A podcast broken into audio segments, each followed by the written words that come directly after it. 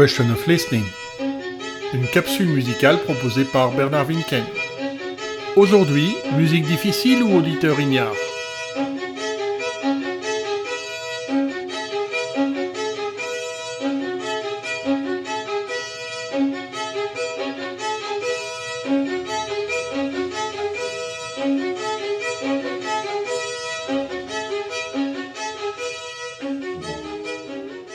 Au fond, n'y a-t-il que les ignares qui trouvent certaines musiques difficiles?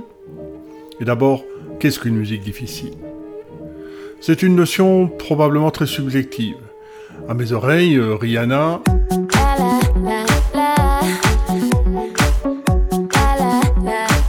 ou Nino... Devant le canon, tu bonnes mou, gros, dis-moi tu baisses qui? Me sont parfois bien plus difficiles à apprécier que Stockhausen ou Ligeti. Non pas que la mélodie de la première ou la rythmique du second soit trop complexe ou ardue au regard de celle des autres, essentiellement inexistante, mais plutôt que, à force d'écoute et de curiosité, je me sois si bien habitué à cette absence d'agencement mélodique ou rythmique qu'aujourd'hui, je m'ennuie un peu face à une musique trop gentiment structurée.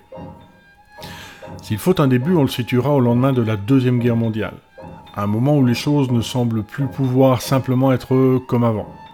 Nous voulons un langage musical neuf, clament alors nombre d'artistes qui revendiquent de faire table rase du passé. Au bac, ces principes qui gouvernent la composition depuis le XVIIe siècle. Au feu, la mélodie identifiable, la régularité rythmique ou l'organisation des sons par des tonalités. Mais déterminer un début, c'est éminemment arbitraire.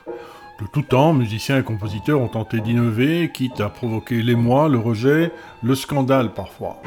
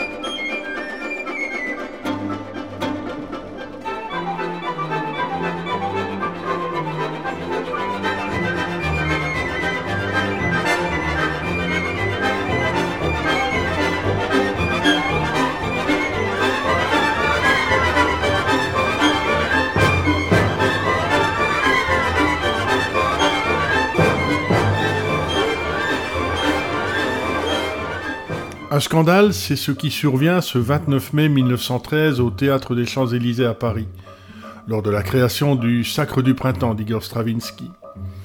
Huée et Chahut visent la chorégraphie calamiteuse de Václav Nijinsky et l'argument du ballet, un rituel païen qui mène au sacrifice d'une jeune fille, mais aussi le dynamisme pyrotechnique, l'avalanche de thèmes sur lesquels le compositeur ne revient jamais, sans cesse renouvelé, il sature littéralement la mémoire de l'auditeur, la superposition de mélodies aux tempos et aux tonalités différents, et par-dessus tout, le rythme brutal, le tourbillon intimidant et irrégulier, tel qu'on l'entend dans Les augures printaniers, danse des adolescentes. Toutefois, Dès le soir même, les curieux cherchent à comprendre, voire à apprécier, et délaissent l'ironie facile des ignares qui moquent en riant ce massacre du printemps. Debussy, ami du compositeur, en fait partie. Le sacre du printemps, dit-il, est une chose extraordinairement farouche. Si vous voulez, c'est de la musique sauvage avec tout le confort moderne. Un an plus tard, le choc passé et la chorégraphie évacuée, la pièce connaît un triomphe dans sa version orchestrale. Bon, et les ignares alors?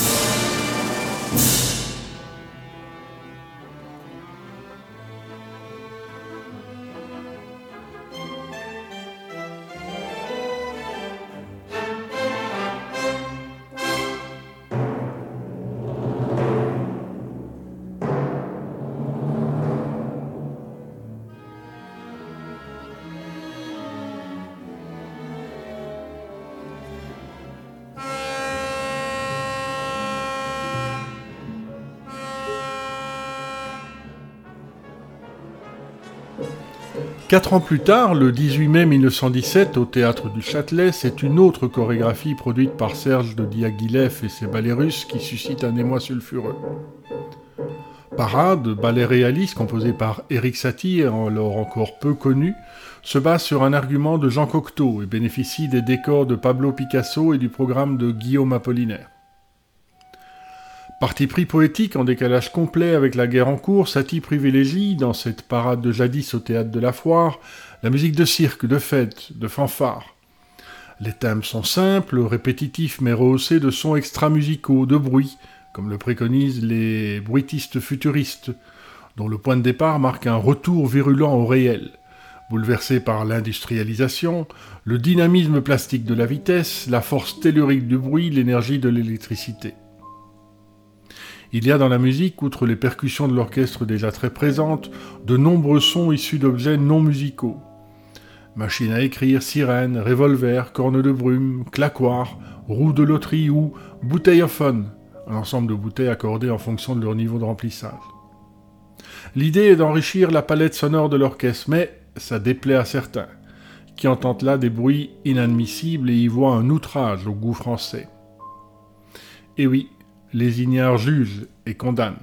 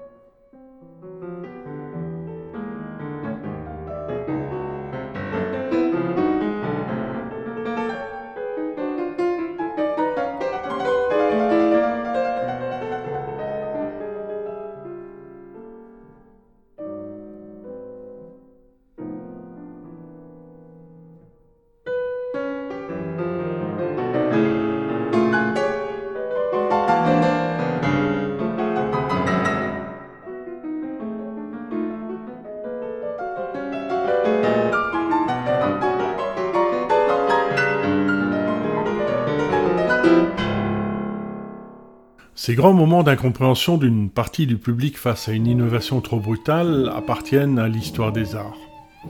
Ils ne concernent pas que la musique et sont intrinsèquement liés à la recherche de beauté, d'originalité, de renouvellement, de progrès peut-être qui incitent certains artistes à des remises en question fondamentales ce que fait parmi d'autres Arnold Schoenberg au début des années 1920.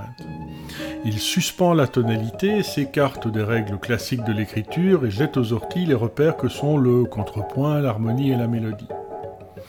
Mais alors, comment organiser la composition pour éviter le chaos sonore?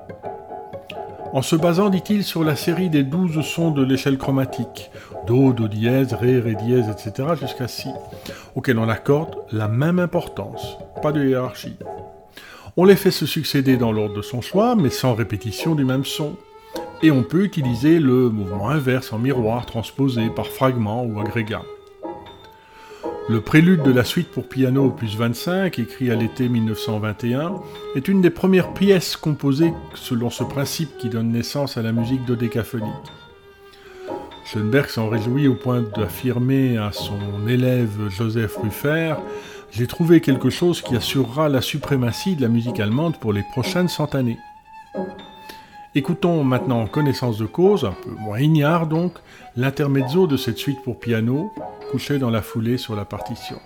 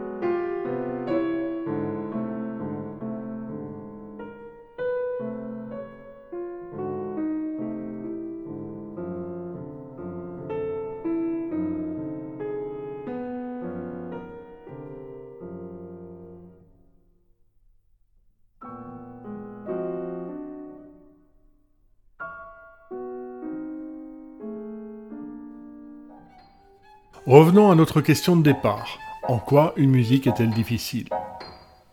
Développée dans un premier temps par des compositeurs tels que Karl-Heinz Stockhausen ou Pierre Boulez, qui s'approprient parfois avec outrance le système sériel imaginé par Schoenberg, et au même moment avec une plus grande rigidité par son compatriote viennois Joseph Matthias Rauer, la musique contemporaine rompt de façon radicale avec le passé. En rejetant toute hiérarchie tonale, en émancipant les dissonances, en ordonnant les douze notes de la gamme chromatique en fonction d'intervalles préalablement déterminés, en se construisant sur base de cette série et de ces transformations, la musique sérielle est un cas d'étude intéressant. L'accusant avec virulence d'outrepasser les limites de la perception humaine, certains critiques estiment que la complexité atteinte par ce système empêche de distinguer l'organisé de l'aléatoire. C'est ça qui fâche les ignares? Écoutons le pointilliste Kreuspiel 3, écrit en 1951 par Stockhausen, alors adepte du céréalisme intégral.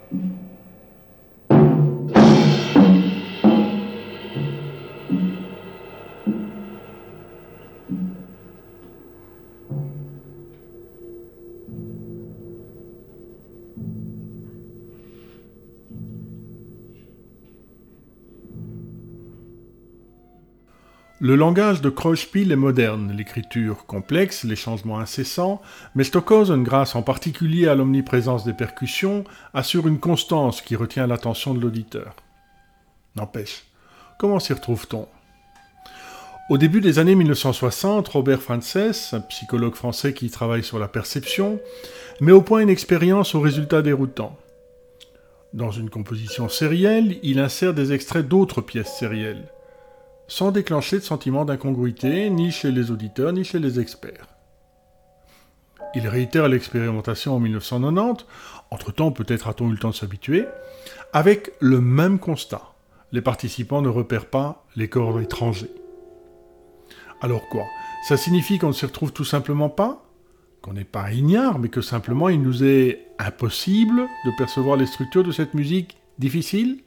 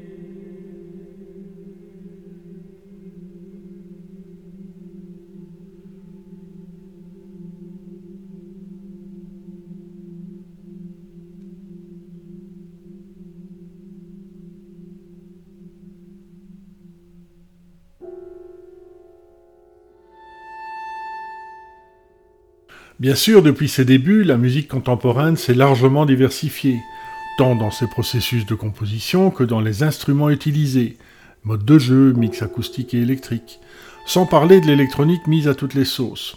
On s'en sert pour générer de nouvelles sonorités à partir d'instruments existants, pour projeter le son dans l'espace, pour synthétiser des timbres inconnus. Peut-être le morceau qu'on vient d'entendre vous a-t-il rappelé quelque chose? Quand sort en 1968 2001 l'Odyssée de l'espace de Stanley Kubrick, la bande-son est à la mesure de ces images. Insolite et biscornue comme ce Lux Eterna de Giorgio Ligeti, où le compositeur d'origine hongroise s'éloigne du sérialisme et de ses auteurs pour s'intéresser aux timbres et aux intensités, générant une masse sonore abstraite, comme un essaim d'abeilles constituant une forme globale malgré la multitude des trajectoires changeantes qui le composent. Avec Continuum, écrit la même année, Ligeti s'amuse avec notre perception, pourtant déjà bien sollicitée par la déstructuration systématique des cadres de référence musicaux.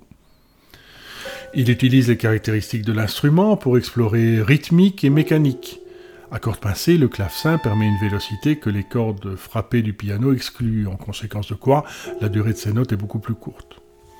Poussant la rapidité d'exécution dans ses retranchements au point de donner paradoxalement une impression d'immobilité, de continuum d'un son ininterrompu, malgré un jeu en trémolo rythmique aux deux mains sur deux, trois, quatre et jusqu'à dix notes.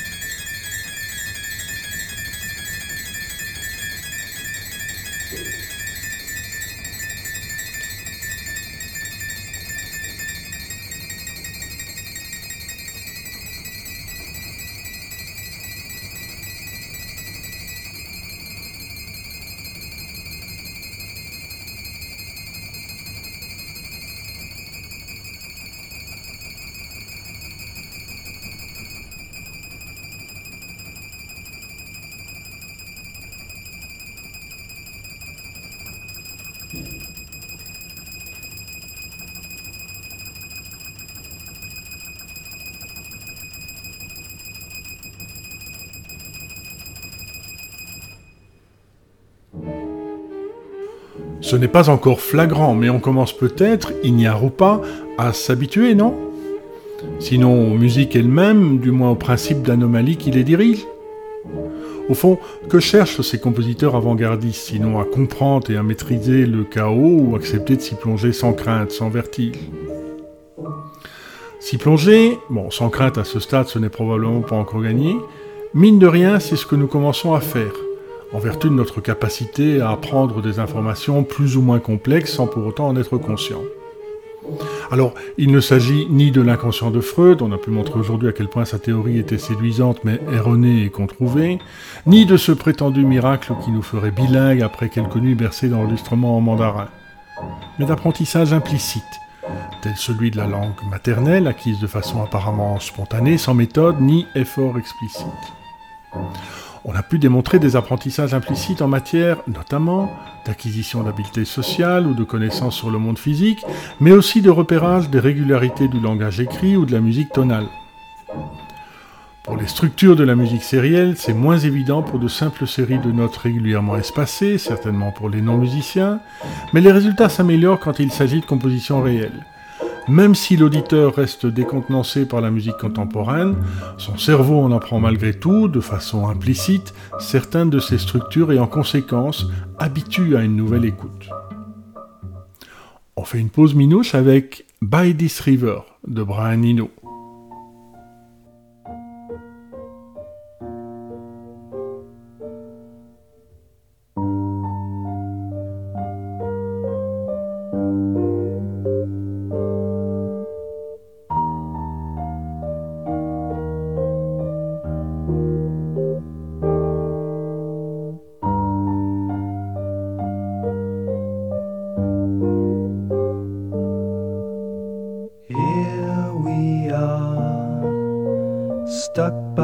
this river, you and I, underneath the sky that says.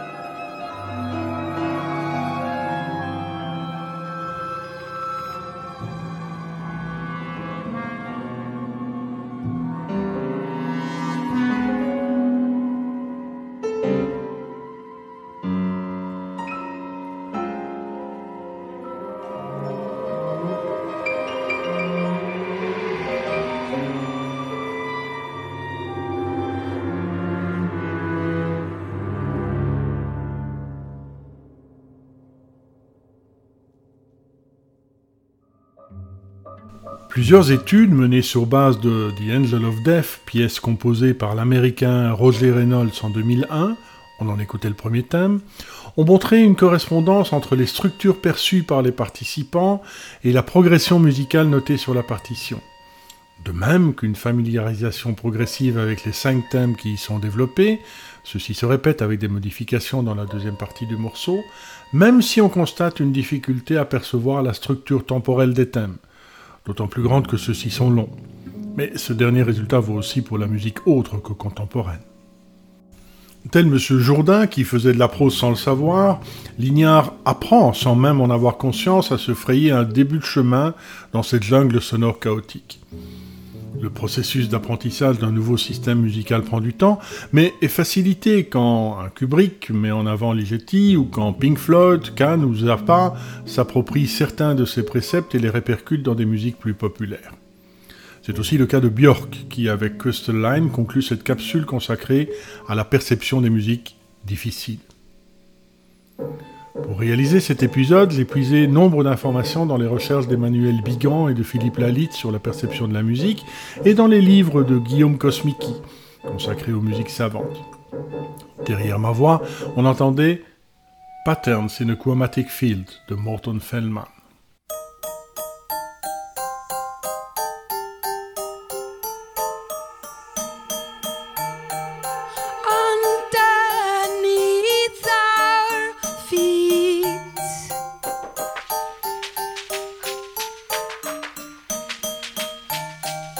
crystal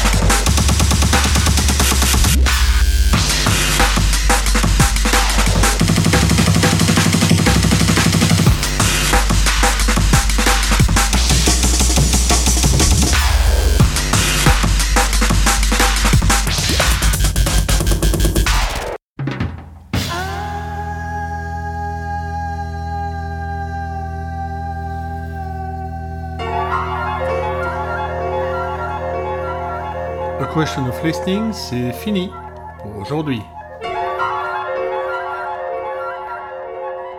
Dans un mois, qu'est-ce que l'oreille musicale?